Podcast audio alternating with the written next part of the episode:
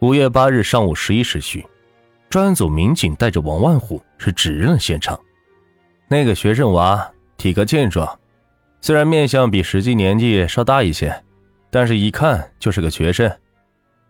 一名商铺老板告诉记者，他们听说凶手只有十六岁，还是一名在校的初三学生，家住距离首阳镇四十公里的福兴乡大湾村。当地群众一致推测，凶手肯定与被害人认识，并且有着深仇大恨，否则怎么会连八岁的小姑娘也不放过，而且采用杀人分尸的残忍手段呢？记者到被害人石永忠位于首阳镇董家堡村的家中采访时了解到，石永忠的家里如今只剩下妻子和九个月大的儿子和年迈的双亲。亲戚们介绍，石永忠及其家人与凶手及其家人是素不相识，无冤无仇。在福兴乡大湾村，见到了王万虎的父亲，他们都是普普通通的农民，家里的经济状况不是很好。王万虎的父母称，他们不认识石永忠，与其家人也是素无瓜葛，以前也没听说过儿子认识被害人。对于王万虎的所作所为，他们也是无法理解。王万虎的父亲说：“王万虎出生于一九九四年十月八日，是福兴初级中学初三的学生。去年前半年在福兴初级中学上初二，学期结束时因盗窃班主任老师的笔记本电脑被老师抓获。”王万虎的父亲说：“儿子最后没脸继续在这所学校上学，去年的后半年。”在首阳镇中学借读上初三，今年开学后，儿子称不愿再去首阳戒毒，要在家里自学，等到六月中旬再去参加中考。五月二日中午，王万虎称要到福兴中学询问准考证办理的事宜，谁知离家后是再也没有回来，直到接到警察的通知，他们才知道儿子出事了。据其家人讲。王万虎平时是寡言少语，不愿与人交流沟通，最爱看凶杀、侦破类的影视剧。去年的后半年，在首阳镇戒毒时，经常是泡在网吧里，沉迷于网络。儿子是不是精神上出了问题？否则怎么会做出这种事？这是王万虎的父亲对儿子杀人碎尸行为能做出的唯一解释。冷血中学生王万虎。被警方抓获后，很快是交代了自己的犯罪事实。他的作案动机是非常的简单，就是为了抢劫。此前与被害人也是素不相识。五月三日晚八时许，王万虎为了抢劫，喝了些酒后，在腰间的衣服下藏了一根钢管，进入了晨兴电脑维修中心，佯装要买电脑。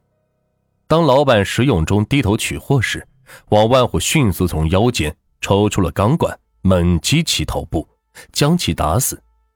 当时，石永忠八岁的女儿燕燕在电脑柜台后的床上是睡觉，听见响动后是起来查看情况。穷凶极恶的王万虎用钢管将燕燕打昏后，用红领巾将其勒死，而后搜寻抢走了石永忠店铺和身上的四百五十元现金和手机一部。作案后。王万虎为了掩盖真相，拿着维修店的钥匙锁上店门后，外出买了一把壁纸刀，随后二次进入现场对尸体进行肢解，并将燕燕的尸体是装入纸箱，准备运出后抛尸。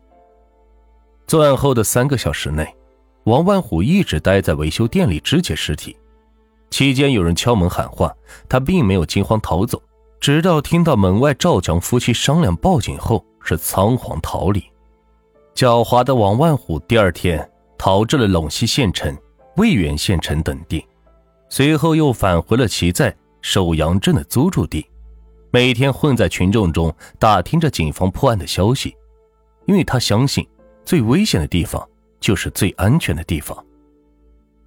王万虎被抓后的第一句话是：“哎，我还是没逃脱。”审讯时。他的情绪非常稳定，逐渐倒豆子般的交代了所有的犯罪事实。截止目前，我们未发现王万虎有精神方面的疾病。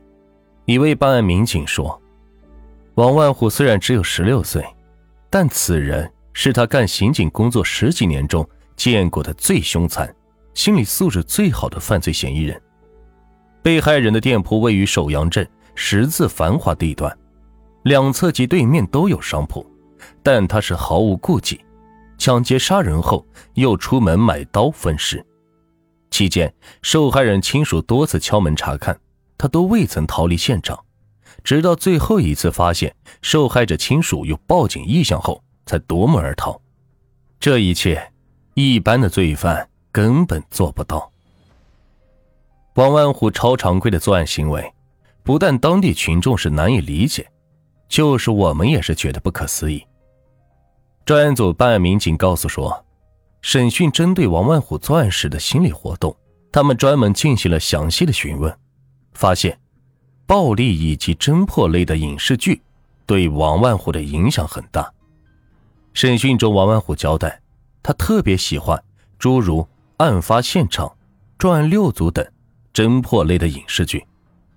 自己的作案手段基本上都是模仿侦破类影视剧中犯罪嫌疑人的作案手段。通过影视剧，他知道，如果让受害人看到他的面部特征，会很麻烦，因此。当八岁的小姑娘看到他的脸后，他没有选择逃跑，而是决定杀人灭口。这也是通过影视剧，他知道杀人后找不到尸体，警方就是无法定罪，因此也就有了抢劫得手后的碎尸行为。案发当晚，王曼虎并没有逃离首阳，而是心安理得的睡在了首阳镇的租房中，抢来的四百五十元现金。和一部手机，第二天用其中的三百余元买了一件 T 恤和一双鞋，然后大大方方的到陇西县城、渭源县城等地逛了一圈后，又回到了首阳镇，模仿着影视剧作品中反侦查手段的他，相信最危险的地方也是最安全的地方。办案民警说，现在的影视作品过度渲染暴力和犯罪分子的作案手段。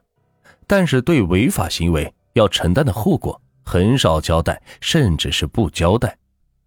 不明是非的未成年人长期观看这种东西，会给他们带来的是不良影响。同时，在目前应试教育的情况下，学校也没有专门的法制教育课，最多也就是一年请辖区派出所民警随便讲一下，教育意义不是很明显。